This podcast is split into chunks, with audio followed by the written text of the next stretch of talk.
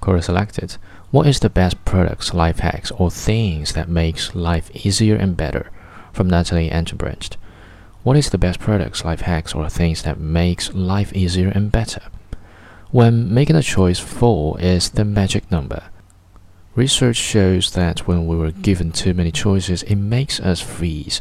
One example that comes to mind is restaurant that I went to recently, with over 60 burgers to choose from. As I was reviewing the menu, I could feel my stress rising. Which burger should I choose? Oh my gosh, do I have to read a novel to order? Okay, this one sounds good. Wait, that one sounds good too. And on and on. There is research that shows that four options at a time is the maximum number we can consider and still make a good choice. Thus, in order to make effective decision, give yourself a few options at a time. This will allow you time to consider your choice before moving on to a new set of options.